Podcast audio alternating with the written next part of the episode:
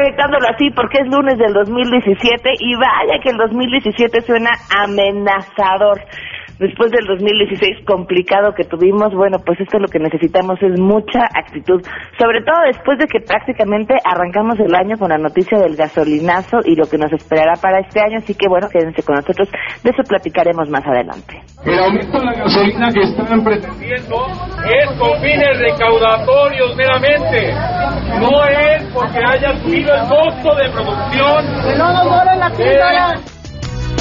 y porque por supuesto necesitamos historias que nos inspiren, vamos a platicar con Claudia Telles, estrella del equipo nacional de hockey sobre hielo. Ella es la primera mexicana en jugar en el extranjero y no en cualquier equipo, en la mejor escuadra de este deporte en Canadá. Con ella platicaremos con historias de vida. MBS Radio presenta a Pamela Cerdeira en A Todo Terreno, donde la noticia eres tú.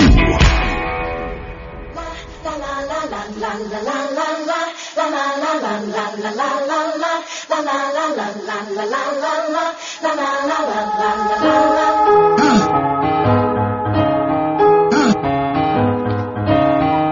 buenas tardes, muchísimas gracias por acompañarnos a todo terreno. Soy Pamela Cerdeira, los invito a que estén con nosotros el día de hoy y se queden aquí hasta pues la una de la tarde. Tenemos muchas cosas que comentar.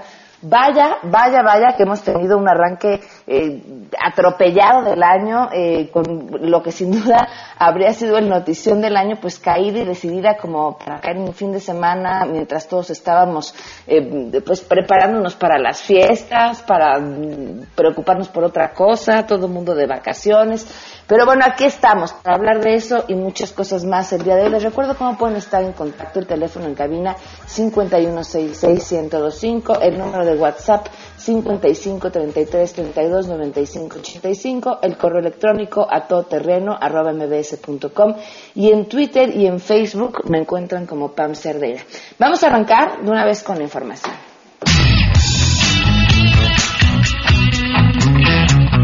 La bancada del PAN en el Senado exigió al Ejecutivo Federal que dé la cara e informe con claridad qué medidas tomará para atenuar el impacto que tendrá el alza en el precio de las gasolinas en la economía del país y el gasto de los ciudadanos. En un punto de acuerdo, el coordinador de los senadores del PAN, Fernando Herrera Ávila, destacó que el gobierno del PRI sigue sin dar explicaciones suficientes y precisas sobre las consecuencias de los nuevos precios de los combustibles. Recordó en este sentido que su grupo parlamentario pedirá el próximo jueves, a través de un punto de acuerdo, la comparecencia del secretario de Hacienda y del director general de Petróleos Mexicanos para que informen al Congreso las medidas que se tomarán y expliquen lo ocurrido con el desabasto de gasolina.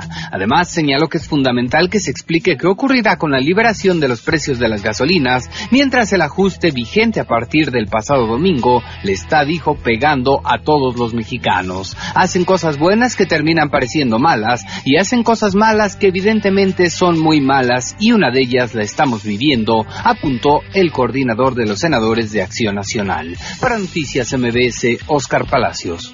El jefe de gobierno de la Ciudad de México, Miguel Ángel Mancera, aseguró que el aumento en el precio de la gasolina afectará el presupuesto en seguridad, salud y recolección de basura en esta capital. Por ello, espera que esta semana se concrete una reunión con el presidente Enrique Peña Nieto y los gobernadores para que explique toda la las acciones que se tienen que tomar y así evitar la especulación, porque dijo, esta decisión ha tomado a todos por sorpresa y tendrá implicaciones financieras, económicas y energéticas. Mancera señaló que se vienen tiempos difíciles para el país, por lo que se deben poner a trabajar y tomar decisiones no solo con secretarios de Estado, sino con el presidente de la República para revisar el aumento a los combustibles, el cual dijo sí se puede modificar. Asimismo indicó que cada vez que debe tomar distancia de Peña Nieto lo hace y cuando se tiene que trabajar coordinados lo realiza. Por último, descartó señalar si el aumento de las gasolinas es una equivocación del presidente, aunque reconoció que no eran momentos de ajustes. Reportó Ernestina Álvarez. Gracias, muy buenas tardes. Bueno, yo les informo que desde las 7 de la mañana de este lunes fue tomada la gasolinera ubicada en Insurgentes y Villalongín, impidiendo que los automovilistas acudan a cargar combustible. Esto como parte de las protestas generadas por el incremento en el precio de las gasolinas y el diésel. En este punto se encuentran representantes de varias organizaciones como el Campamento Ayotzinapa, la Asociación Cultural Brigada 1 y la Resistencia IMSS, entre otros. De acuerdo con Rafael Soto Cruz, integrante de esta última, lo que se busca es hacer conciencia entre la sociedad para que se eche atrás este incremento identificado como el gasolinazo. Estaremos seguramente tomando otra gasolinería. Eh, bueno, hoy la vamos a mantener otras horas cerrada, a ver si días, esperemos que llegue suficiente gente y la podamos mantener. Aquí es emblemática esta gasolinería porque es la, la que más litros vende del país y además es la primera que fue privatizada de la ciudad. Cabe señalar que la idea de los activistas es mantener esta acción por varias horas y unirse a otras organizaciones para la protesta programada para el próximo 7 de enero. Noticias MBS, Carlos Reyes.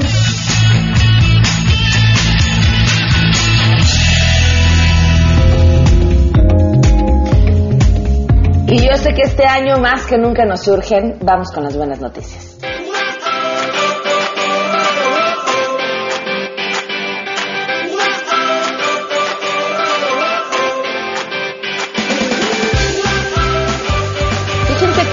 Interesante. Manuel Valderas de la Garza, científico mexicano, diseñó un sistema de purificación de agua a base de energía solar que elimina arsénico, flúor y plomo y de igual manera sanea el agua de mar.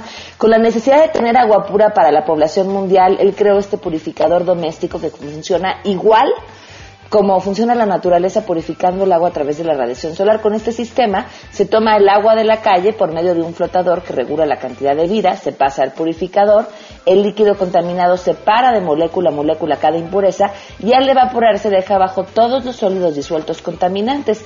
Esta agua evaporada se enfría en un vidrio en la parte superior del purificador, formando de nuevo gotas de agua mientras que resbala hasta, una canaleta que recolecta esta agua de alta pureza y la conduce a una manguera especial para llevarla hasta donde el consumidor la requiere. Es parte de lo que hizo este químico biólogo egresado de la Universidad Autónoma de Querétaro y que ahora es investigador independiente.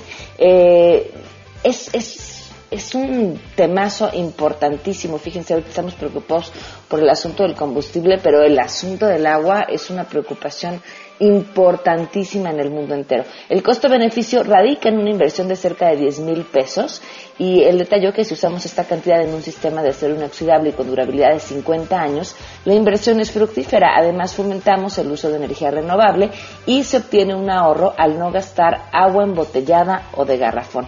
Pues bien, bien, muy bien por este investigador Manuel Valderas y muchos más mexicanos que seguramente estaremos escuchando buenas noticias a lo largo de este 2017 de ellos. Oigan, la otra buena noticia tiene que ver con nuestro club de lectura.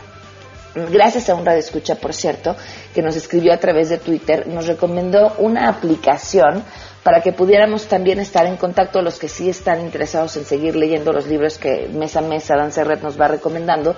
A través de esta aplicación podemos conversar, opinar, eh, si tienen dudas cuál es el nombre del libro, ahí se lo subo y todo. La aplicación se llama goodreads.com, G-O-O-D-R-E-A-D-S.com pueden en internet como una página web o bajarla a través de Android o de iOS eh, esta aplicación que se llama Goodreads y una vez que ingresen y se den de alta buscan el grupo que se llama A Todo Terreno eh, ahí es justo en el grupo donde estaremos conversando y donde estaremos subiendo información sobre los libros que estamos leyendo. El del mes pasado, que mañana comentaremos con Adán ya con mucho más calma, se llama Materia Oscura de Blake Crouch.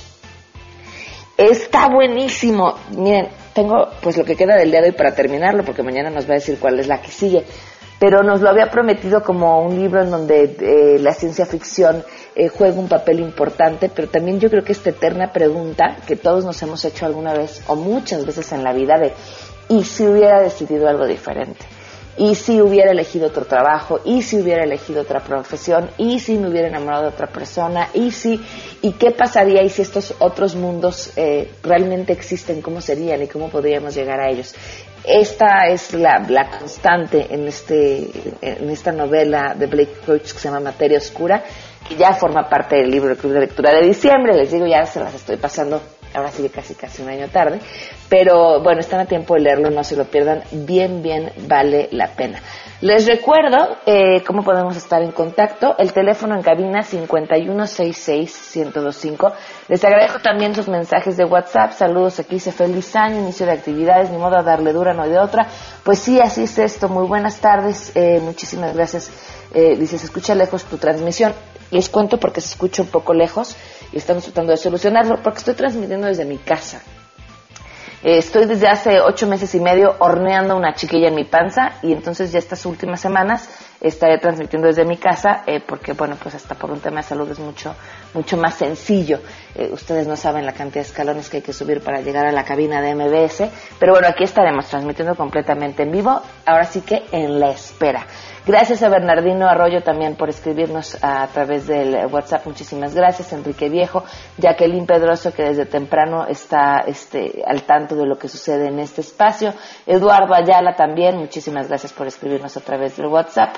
Eh, Vero del Pozo, de estos de regreso y por supuesto aquí estamos transmitiendo completamente en vivo. Alan Rodríguez, fíjese, sería interesante Alan que nos comentaras eh, las opiniones de, los taxistas sobre el gasolinazo, sin duda, eh, pues de los principales afectados. Y a partir de ahí, eh, pues todos, ¿no? Los que no solo los que nos movemos en cualquier tipo de transporte, todos los que comemos, todos los, todos, todos, todos, porque pues se irá para arriba, se irá para arriba un montón de cosas a partir del aumento del precio del combustible. 12 el día con 19 minutos. Vamos a una pausa y continuamos. Esto es a todo terreno. Más adelante, a todo terreno. Vamos a platicar con Claudia Telles. Ella es la primera jugadora mexicana de hockey contratada por un equipo canadiense y conoceremos su historia de vida. Si te perdiste el programa A Todo Terreno con Pamela Cerdeira, lo puedes escuchar descargando nuestro podcast en www.noticiasmbs.com. Pamela Cerdeira regresa con más en A Todo Terreno, donde la noticia eres tú. Marca el 5166125.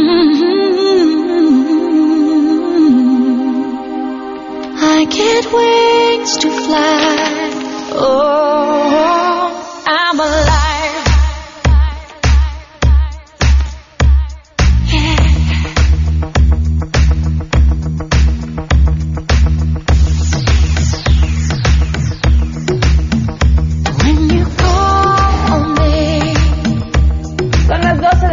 23 minutos, continuamos a todo terreno. Muchísimas gracias por acompañarnos en este lunes 2 de enero del 2017, comenzando un año, bueno, pues que sin duda será eh, sobre muchas cosas un año muy, muy, muy interesante. Y le agradezco enormemente a Claudia Pérez que nos acompañe hoy para compartirnos su historia. Claudia, bienvenida a todo terreno, ¿cómo estás? Muy bien, muchas gracias, Pamela, gracias por invitarme a tu programa. Bueno, antes que nada, felicidades, porque creo que el logro que estás teniendo a nivel deportivo es algo que nos hace sentir orgullosos a todos los mexicanos, sobre todo porque sabemos y entendemos perfectamente lo complicado que es para cualquier deportista destacar en la disciplina que sea. Pero me pongo a pensar en la tuya y digo, híjole, en el hockey, eh, si de algo pareciera que estamos lejanos, es justamente el hockey, ¿no? Sí, así es, ha sido bastante complicado, pero no deja de ser padre, ¿no? O sea, es, algo que después va va dándote bastante satisfacción, ¿no? Llegar a estos logros después de, de, tantos baches y, y cosas por pasar, ¿no? ¿Cuántos años tienes, Claudia? Tengo 32 años. ¿Cómo empezó tu historia con el deporte? Eh, bueno, realmente empezó un poquito ya tarde en cuanto al hockey. Eh, yo inicié a los 17 años a jugar hockey sobre, ruedas y hasta los 28 es cuando encuentro el hockey sobre hielo. Se nos presenta la oportunidad de tratar de clasificar a Juegos Olímpicos de Invierno. Eh, me vengo a la Ciudad de México, yo soy de Guadalajara, y pues empieza esta locura de, del hockey sobre hielo, ¿no? Y, y bueno, afortunadamente se, se nos han abierto muchas puertas eh, en esta nueva disciplina para nosotros, que bueno, pues eh, acabamos de iniciar, ¿no? Hace cuatro años realmente muy poco. ¿Cuál es el promedio de edad de, las jugadoras de hockey que están en los equipos profesionales en Canadá? En Canadá eh, es arriba de los 20 años, este es, cuando ya inician en profesional, este es como una regla que sea después de los 20 y que estés estudiando, ¿no? Que tengas una carrera. ¿Es una regla que tengas una carrera? Eh, sí, o que estés estudiando. Que hayas estudiado o, que, o que tengas ya la carrera, ¿no? Si ya tienes arriba de 25 años. Que en tu caso no era problema porque eres mercadóloga. Así es. Sí, afortunadamente todo, todo está bien en cuanto a eso. Oye, ¿y no fue un tema poder combinar el asunto de los estudios con la actividad deportiva a nivel profesional? Eh, pues en Canadá no, no tanto, pero pues aquí en México sí un poco, ¿no? Por el tema de, de que también pues tienes que seguirte preparando tanto en México como en pues en otros países para poder alcanzar algo algo bien, ¿no? Entonces sí es sí es complicado porque tú necesitas estar trabajando y, y, obtener recursos para poder estarte preparando eh, deportivamente, ¿no? A ver, estabas estudiando y estabas entrenando y estabas además trabajando. Sí, yo cuando, cuando estaba más chavita estaba haciendo las tres cosas al mismo tiempo. Eh, lo que tenía que hacer era meter un poquito menos materias. Yo estaba en la Universidad de Guadalajara y este aparte era entrenadora y después ya entrenaba. Como entrenadora era como trabajabas. Oye, Claudia, cuéntame, ¿en tu familia eh, el deporte es un tema importante? Sí, eh, toda mi familia hace deporte. De hecho, mi mamá este, pues ya tiene sesenta y tantos años y todavía sigue participando en campeonatos nacionales de voleibol eh, es algo súper padre para, para toda la familia, es como nuestro orgullo, ¿no? Y nuestro pues modelo a seguir. ¿Y cómo fue que te nació la idea por el hockey? Eh, bueno, desde mucho ahorita me gustaba, pero pues en Guadalajara no, no había hockey para mujeres. Este, como hasta los 17 es cuando encuentro el hockey sobre ruedas, yo ya trabajaba. Eh, entonces fue cuando decidí cambiarme de deporte porque yo jugaba básquetbol eh, esto está bastante padre, me, encantaba. Desde chavita sí quiero en algún momento jugar hockey. Alguna vez estuvimos el año pasado en la cabina, ah, hablábamos de los deportes para hombres y para mujeres, como si existiera un ¿no? género dentro del deporte. Y teníamos a dos eh, chavas que se habían dedicado a jugar fútbol y nos platicaban que para ellas el camino hacia el fútbol, y fíjate, en, esta época uno creería que no, porque además eran mujeres de veintitantos años. Había sido muy complicado desde el punto de vista familiar y de amistades, eh, porque, porque, las, porque se sentían juzgadas, porque les decían que no era un deporte adecuado para las mujeres, porque sentían que venía con una serie de, eh, de concepciones ya preadquiridas de las que no se podían escapar. ¿Te pasó a ti? Sí, claro, por supuesto. De hecho, en mi familia era así como que, ¿cómo crees que hockey, este, eso es para hombres, es de marimachas, este, aparte de como no tienes futuro ahí, como que a dónde vas a llegar. O sea, sí, sí fue algo difícil, pero es así que, que somos aferradas las mujeres y cuando nos gusta algo ahí nos quedamos hasta que lo hacemos bien, ¿no? Y ya conforme fue creciendo el deporte en cuanto al hockey sobre ruedas, pues ya cambiaron las perspectivas de, de la gente, ¿no? La opinión. Y en el hielo, pues, este, ha, ido creciendo mucho el hockey femenil y pues no se diga en Canadá y Estados Unidos que es su deporte nacional, que también en su momento, nada más que muchos años atrás, unos 30 años, tuvieron el, mismo problema y ahorita pues ya ya tienen más atención del gobierno, de, de, empresas privadas y todo, o sea, hay que romper como esas barreras. O sea, estás peleando por un deporte que en este país tiene 30 años de retraso. Pues en cuanto a muchas cosas sí, ¿no? Pero en cuanto al hockey definitivamente, o sea, nosotros tenemos cuatro años con hockey femenil en cuanto a hockey sobre hielo y en, y en Estados Unidos, Canadá, pues ya tienen 30 años al menos. Oye, bueno, ¿y cuando pensaste en esta oportunidad de irte a jugar a Canadá, cómo sucedió? Pues bueno, yo el, año pasado, bueno, el antepasado ya, en el 2015, fuimos a, a un torneo a Canadá al que vamos cada año, en noviembre, y nos tocó ver un partido de la CWHL, que es este la liga donde una de las mejores ligas del mundo de hockey femenil y nos tocó ver al, al Calgary Inferno contra eh, Thunder Brampton y bueno pues todas las del equipo nos enamoramos este yo también este luego luego que están estábamos viendo el partido le pregunté a mi entrenador que si me veía posibilidades que qué tenía que hacer cuánto tenía que entrenar que o sea todo todo y empecé a, pues a investigar qué era lo que se necesitaba para poder llegar a esa liga. Y pues me da la tarea de entrenar durante durante el 2016 y en el y en agosto del año pasado pues es cuando se hace el draft. Yo entro a esa lista y me elige el, el infierno no cómo fue que te lo dijeron eh, bueno pues es un draft.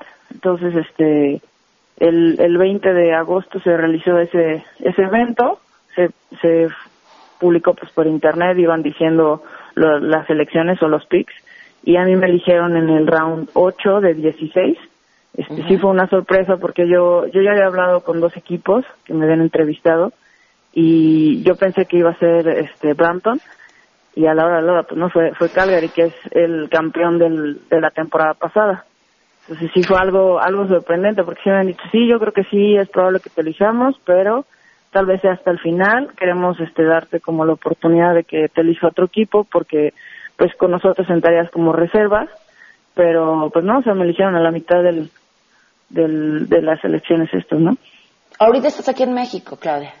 Así es, mañana, mañana parto a Canadá, eh, voy a estar allá mes y medio, eh, jugando en una liga abajo, porque ahorita yo soy reserva de, de Calgary Inferno, y la idea es pues que me prepare, que, que suba mi velocidad de juego, porque pues aquí en México no lo voy a tener, entonces, este, en lo que termina la temporada, tanto de, de la CWHL como, como de donde voy a jugar, pues voy a estar preparándome para el próximo, eh, los próximos tryouts que son en agosto, pueda volver a hacer las pruebas, ¿no? Y ojalá, ojalá ya quede en el equipo titular.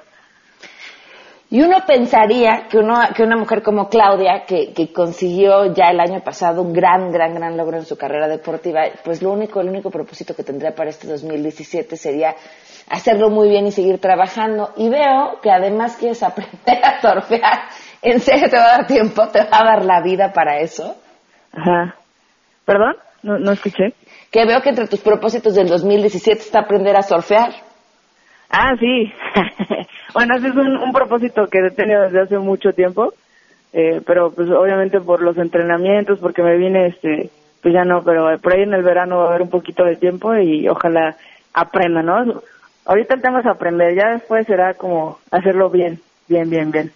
¿Qué más esperas para este año, Claudia? Eh, pues bueno, aparte del tema de, Canadá, pues tenemos el, el campeonato mundial en, a finales de febrero. Este, ojalá el equipo ya, ya el, el, ¿cómo se dice? El estirón con, con este, con estos partidos que hemos tenido en los preolímpicos para ya poder subir a la siguiente división en el mundial. Este, vamos a Islandia del, del 27 de febrero al 5 de marzo y pues esperamos ahora sí quedar en primero para, seguir, para subir a la siguiente división. ¿Qué le dirías a toda la gente que hoy te está escuchando que por alguna u otra razón, eh, algún plan, algo que quieren lograr en la vida, alguna meta, se han topado con los no, es mucho más difícil, cambia de idea, eh, después de tu historia y de lo que a ti te ha tocado vivir? Pues yo creo que mi filosofía de vida es haz lo que te gusta, no importa lo que opinen los demás, mientras no dañes a los demás, ¿no? Realmente. Eh, sigue haciéndolo, sigue evolucionando en lo que haces, en lo que te gusta y tarde o temprano pues vas a llegar a donde quieres estar, ¿no? Yo creo que solito las cosas se ponen mientras tú, tú persigas el, el camino que quieres, el sueño que quieres. Pues Claudia, muchísimas felicidades, estaremos siguiéndote muy de cerca. No, pues muchas gracias a ti, Pam. Hasta luego. Dos el día, 34 minutos, damos una pausa y continuamos a todo terreno.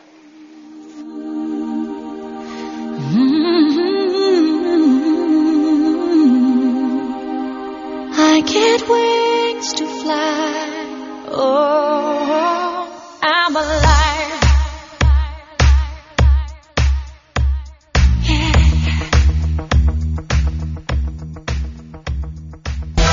Pamela Cerdeira es a todo terreno. Síguenos en Twitter, arroba Pam Cerdeira. Regresamos. Pamela Cerdeira está de regreso en A Todo Terreno. Únete a nuestra comunidad en facebook.com, diagonal Pam Cerdeira. Continuamos. La eliminación del subsidio al precio de la gasolina en México que entró en vigor este primero de enero deja ver el costo real de venta al público y es preparar el terreno para la liberación de precios, proceso que encamina a la llamada libre competencia.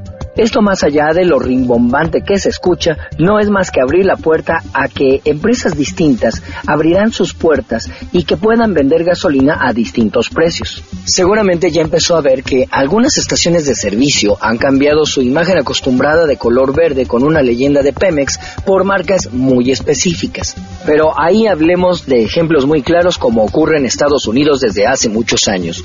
Nuestros vecinos encuentran en cruces carreteros al menos cinco estaciones gasolineras de diversas marcas que ofertan a diversos precios el combustible. Hablando en cifras, este lunes 2 de enero, en la Unión Americana, el galón de gasolina que equivale a 3.78 litros en la estación más cara cuesta 47.34 pesos, en tanto que en México hoy pagaremos 59.64 pesos, es decir, 12 pesos más. En Venezuela, el país donde cuesta más caro un litro de agua que un litro de gasolina, llenar un tanque de 40 litros de combustible cuesta 250 bolívares o el equivalente a 19 pesos mexicanos al tipo de cambio. Y si de contraste se trata, podemos entender por qué en el lejano oriente prefieren andar en bicicleta, pues en China y en Japón un litro de gasolina cuesta 23.41 pesos. Países petroleros como Irak venden el litro de gasolina magna en 12.89 pesos, pero aquí vale un ejercicio interesante. El precio de la gasolina en contraste con el sueldo de la población, puesto que México es uno de los países de América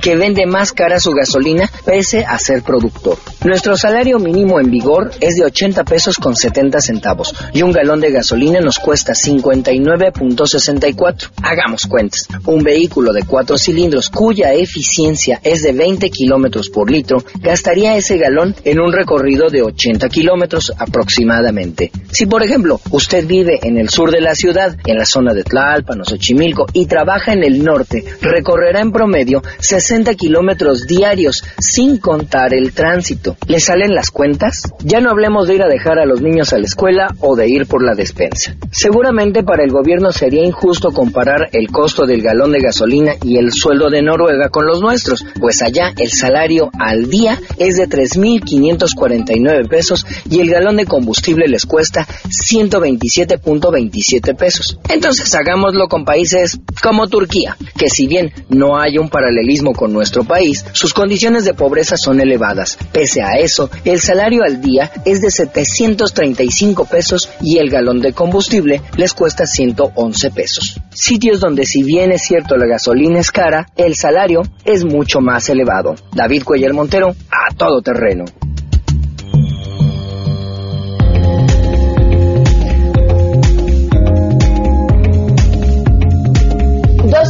41 minutos, continuamos a todo terreno. Le agradezco enormemente a Aldo Flores, eh, subsecretario de Hidrocarburos de la CENER, que nos tome la llamada esta tarde. Muchísimas gracias y muy buenas tardes. Muy buenas tardes. ¿Cómo explicar de cara a la población la justificación sobre este aumento importantísimo y además de sopetón al precio del combustible?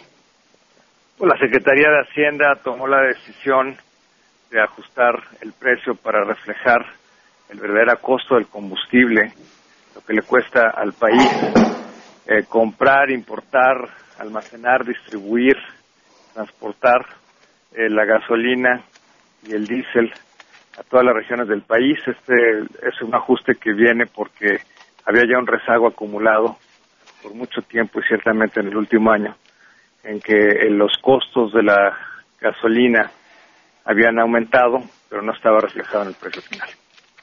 O sea, con este aumento quedaría ya prácticamente sin subsidio alguno. En principio, eh, todavía hay un, ajuste fiscal que la Secretaría de Hacienda eh, eh, incluyó en el precio, en el impuesto final.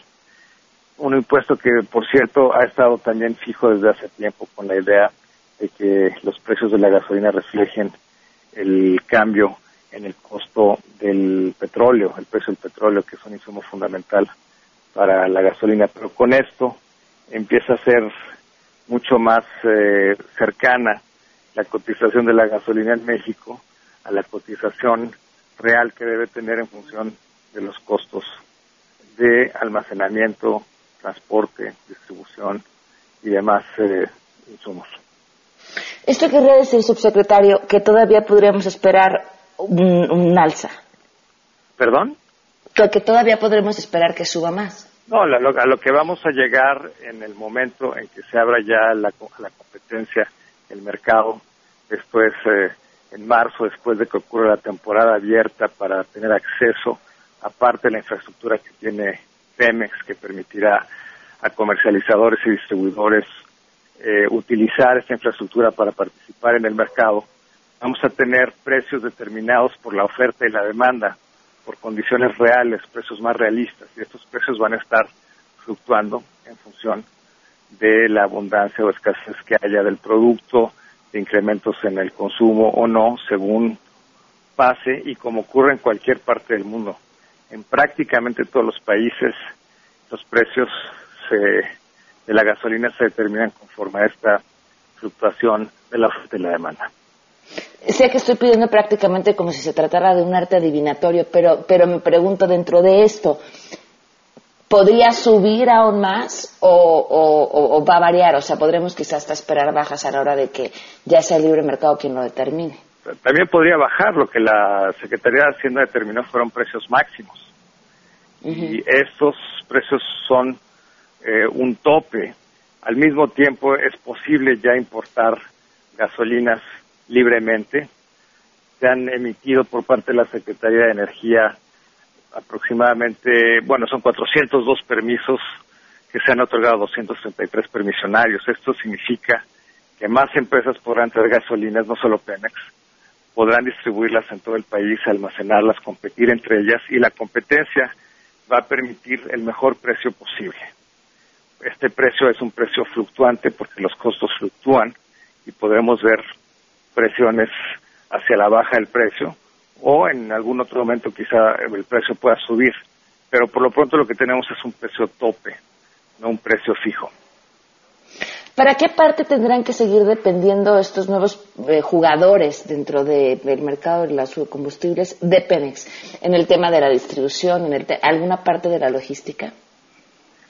Bueno, la, la temporada abierta, que es como se le llama a la subasta de parte de la capacidad que hoy tiene Pemex para poderla rentar y utilizar capacidad de almacenamiento, de transporte o de distribución, lo que va a hacer es permitirle a los empresarios del sector privado acceder a parte de esta infraestructura. Pues van a depender de Pemex en tanto le rentarán a Pemex parte de esta infraestructura y con ella apoyarán sus actividades de comercialización y distribución como cualquier otra empresa. Esto además eh, va a derivar en un proceso en el que podremos contar con precios más realistas también de infraestructura y esto determinará nuevas oportunidades para la inversión en infraestructura que será fundamental para hacer del mercado más flexible y más robusto. Parte de lo que estamos viendo ahora también tiene que ver con que tenemos todavía insuficiente densidad de infraestructura en el mercado de combustibles. ¿Qué explica el desabasto que se ha visto en diferentes estados del país? Pues una mala, fuerte eh, y molesta situación para todos, en la que se combinaron tomas clandestinas en los ductos, un mal tiempo que impidió descargar transporte de, combustible a tiempo en la, en la costa y a la vez especulación en vista de que se anunció que el precio se iba a ajustar. Hubo compras eh, por encima de lo normal en esta temporada, compras que excedieron en 40% lo, lo que es común para la época invernal. Con la combinación de estos tres factores, cuando menos, se provocó una situación de desabasto en algunos puntos muy específicos eh, del país, no fue un desabasto generalizado y no fue causa o provocado por eh, escasez o falta de inventarios, fue más bien un retraso en las entregas por este tipo de factores que enfrentó Pemex. ¿Qué porcentaje representó el tema de las tomas clandestinas en este desabasto? No, bueno, pues eh, más allá de cuantificarlo así, me gustaría decir que el desabasto afectó a no más del 1% de todas las gasolinerías del país, y que fue solo en, partes así muy, muy uh, localizadas y en todos los casos se fueron regularizando. Pemex ha estado trabajando con mucha intensidad, mucho compromiso para que esto se resuelva. Parte del problema es también que nuestra política de almacenamiento estaba diseñada para el trabajo de una sola empresa eh, en un país eh, petrolero, pero estamos cambiando de tener un marco de una sola empresa y estamos ahora obligados también a tener un sistema mucho más robusto, más sólido, un sistema de mercado que tenga más capacidad de reserva. En la Secretaría de Energía hemos lanzado a consulta hace unos días eh, la, política de almacenamiento, de manera que podamos pasar de tres días de almacenamiento eh, que tenemos hoy, de consumo diario, a 15 días de almacenamiento. El reto es inmenso. ¿Perdón? Me, preocupa un punto importante, el, insisto, en el tema de las tomas clandestinas y la delincuencia organizada, porque si bien parte de este optimismo sobre abrir el mercado tiene que ver con, bueno, que vengan una serie de inversiones al país, eh, ¿a quién podría o cómo podrían ser esas inversiones interesantes en un marco donde eh, pareciera que la delincuencia organizada tiene gran, gran parte tomado? Sí, es, es, sin duda un desafío, no es un desafío exclusivo de México, ni es un desafío al que estén desacostumbradas las empresas a trabajar con él. Las expresiones de interés en invertir en México en este mercado son significativas. La, la ha ubicado aproximadamente 14 mil millones de dólares en inversiones potenciales. Ninguna de ellas ha sido necesariamente condicionada a este problema. Es un costo, es un problema que debe erradicarse sin lugar a dudas, pero no es el factor eh, determinante para una inversión en el sector de combustibles. ¿En qué otros países sucede así? de pronto el combustible es robado a través de tomas clandestinas por la delincuencia organizada. En prácticamente todos ocurren cosas así. Puede ser o no delincuencia organizada. En Estados Unidos ocurre, ocurre en Irak, obviamente en las condiciones de, inestabilidad que, ha enfrentado ese país. No es algo extraño, pero tampoco es eh, normal que sea eh, un nivel tan excesivo el de tomas clandestinas que a veces han como el que hemos visto que ha ocurrido a veces en nuestro país. ¿Se ha logrado reducir? Se ha logrado reducir y controlar, pero va a ser una tarea todavía perenne de las autoridades de seguridad. Nosotros estamos en contacto con, ellos, en contacto con con todas las autoridades de, que se encargan de monitorear este tipo de actividad y para asegurarnos también de que el suministro siempre esté garantizado. Muy bien. Subsecretario, pues muchas gracias por habernos tomado la llamada. Muchas gracias a ti, encantado. Hasta luego, muy buenas tardes. 12 del día, 51 minutos. Vamos a una pausa, hablamos. Si tienes un caso para compartir, escribe a todoterreno.mbs.com. Pamela Cerdeira es a todoterreno. En un momento continuamos. Estamos de regreso. Síguenos en Twitter, arroba Pam Cerdeira, todoterreno, donde la noticia eres tú. Continuamos. Recomiéndanos un libro en A Todo Terreno. 12 del día con 53 minutos. Continuamos a todo terreno. Muchísimas gracias por, por estar con nosotros. Elsie Reyes, especialista en sexualidad, columnista, conductora, actriz. ¿Cómo estás? Gracias por acompañarnos. Hola, Pamela. Muy bien, muy contenta. Feliz año. Bueno, pues arrancar el año con una recomendación del libro de tu parte nos va a hacer muy, muy, muy felices. Lo necesitamos pensar en otras cosas, el sí. ¿Qué te gusta leer? Cuéntame. Yo siempre recomiendo, obviamente por mi especialidad, libros de sexualidad, pero ahorita estoy leyendo un libro que literal me pegó los cables, que em, se llama Pensar bien, sentirse bien, de un psicólogo, un doctor en psicología que se llama Walter Rizzo. Y creo que además es una super herramienta no solamente para el lector, sino también eh, para psicólogos, para terapeutas de cualquier línea, ¿no? Y em, yo hablando, digamos, en, términos de sexualidad, creo que tiene muchísimo que ver en cómo hemos construido muchísimas ideas y todas esas creencias que nos han limitado por mucho tiempo respecto a nosotros mismos, y de eso va el libro, ¿no? Eh, nos hace entender cómo hemos em, constantemente creado realidades a partir de querer seguir, seguir perpetuando estas este, muchísimas creencias de en todo tipo, ¿no? De cómo nos vemos a nosotros mismos, cómo percibimos el mundo, cómo percibimos el amor, cómo percibimos a la familia y cómo de verdad la mente es bien peligrosa porque nos hace crear y creer realidades que no existen. Entonces siempre estamos como anticipándonos a la a la tragedia o anticipándonos a que las cosas no salgan mal y realmente lo que estamos haciendo es programando que las cosas salgan mal. Entonces, de verdad creo que es un gran libro para empezar el año. Yo lo empecé a leer en noviembre, ya casi estoy por terminarlo porque me regreso y vuelvo a hacer los ejercicios y vuelvo a... Ah, porque además es súper didáctico. Y me parece que es increíble este que ahorita se lancen a comerlo, porque justo ahorita que estamos con esa sensación de empezar nuevos ciclos, empezar este a cambiar muchas situaciones de nosotros para mejorar, es un muy, muy, muy buen libro, la verdad.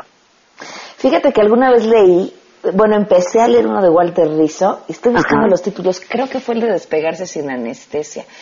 No lo terminé, pero, pero es de estos autores que, que, que rápida, en los que rápidamente encuentras la solución o la respuesta que estabas buscando a ese tema tan específico. Sí, la verdad es que este todo este tema de, de, cómo construimos el pensamiento a mí siempre me ha llamado muchísimo la atención, porque muchas veces las cosas no se dan por las situaciones externas, siempre estamos como culpando alrededor de nosotros la, este, pues ahora sí los efectos, y no, realmente nosotros estamos creando y co-creando nuestras realidades, ¿no? Y lo puedes ver desde el punto de vista cognitivo, espiritual, psicológico, psiquiátrico, o sea, realmente sí, este, somos co-creadores de nuestra realidad y nos la pasamos siempre victimizándonos, entonces, es un libro muy amable porque a veces cuando uno empieza a leer y empieza como a, caer los veintes, eh, te puedes que sentir un poco regañado o un poco este, castigado, pero no, volteas y dices, oye, este hombre realmente te lo hace de una manera muy amable y te hace eh, como que desde el amor propio encontrar este una nueva estructura de pensamiento y una estructura de pensamiento que te ayude en todas las áreas de vida. Entonces, de verdad sí se los recomiendo, se llama Pensar bien, sentirse bien. Y, este, y la verdad está muy bueno. Muy, muy bueno. Elsie, pues te agradezco muchísimo la recomendación y que te sigan también a ti en donde te podemos encontrar. Pues bueno, tengo un canal en YouTube eh, que se llama Elsie Reyes, así lo buscan los dos con Y. La verdad estamos muy contentos, ya estamos casi para llegar al medio millón de suscriptores. Muy bien. Entonces está increíble, em, ahí van a poder encontrar eh, de todo, ahora sí para su vida sexual, em, en cuanto a ejercicios, en cuanto a, a técnicas amatorias, erótica, eh, salud, etcétera. Entonces, eh, los invito, ahí en es mi sitio oficial, ahí también hay más de 2.000 posts de todo tipo, este, ahora sí que para que puedan ustedes enriquecer su vida sexual y siempre estamos en contacto. Y además, bueno, como actriz, porque también soy actriz, este, está por estrenarse la serie La Fan, que es de En Visite Mundo, la grabamos en Miami, acabamos de terminar ahorita en diciembre. En Miami se estrena el 17 de enero. Acá en México me parece que va a empezar a pasar por Gala TV, pero no tengo exactamente la fecha. Pero pues estén pendientes, yo siempre en mis redes sociales estoy avisando, arroba el Reyes en Twitter, este, y la verdad es que es una serie increíble de comedia, eh, que está maravillosamente bien dirigida, producida, etcétera, con Angélica Vale, con Juan Pablo Espinosa, que es un actorazo colombiano, Gabriel Porras, Carlet Ortiz, y yo ahí hice un personaje que se llama Felicitas, que es una pintora cuga, pero además este, pues las situaciones son muy divertidas, y este creo que es una serie que puede puede encantarle a la gente. Seguramente así será. Elsie, te agradezco mucho que nos hayas acompañado y que tengas un excelente 2017. Igualmente, abrazos a todos. Hasta luego. Oigan, y a los que nos están escuchando, si les apasionan los idiomas y están buscando una licenciatura con un amplísimo campo laboral, en la Universidad Tecnológica Americana, UTECA, les ofrecen un plan de estudios el más actualizado para la licenciatura en interpretación y traducción. Es una carrera profesional de la que te vas a graduar logrando una efectiva traducción de textos en tres idiomas, como lo hacen en la ONU y en los grandes eventos o como lo hayan visto en la televisión. A partir de las primeras 50 personas que llamen, van a contar con una beca del 100% en la inscripción durante toda la carrera. 52 64 8520 o se pueden registrar en uteca.edu.mx y un asesor les llamará uteca.edu.mx. Licenciatura Uteca sea lo mejor. Nos escuchamos mañana en punto de las 12 del día. Se quedan en compañía de Alejandro Cacho.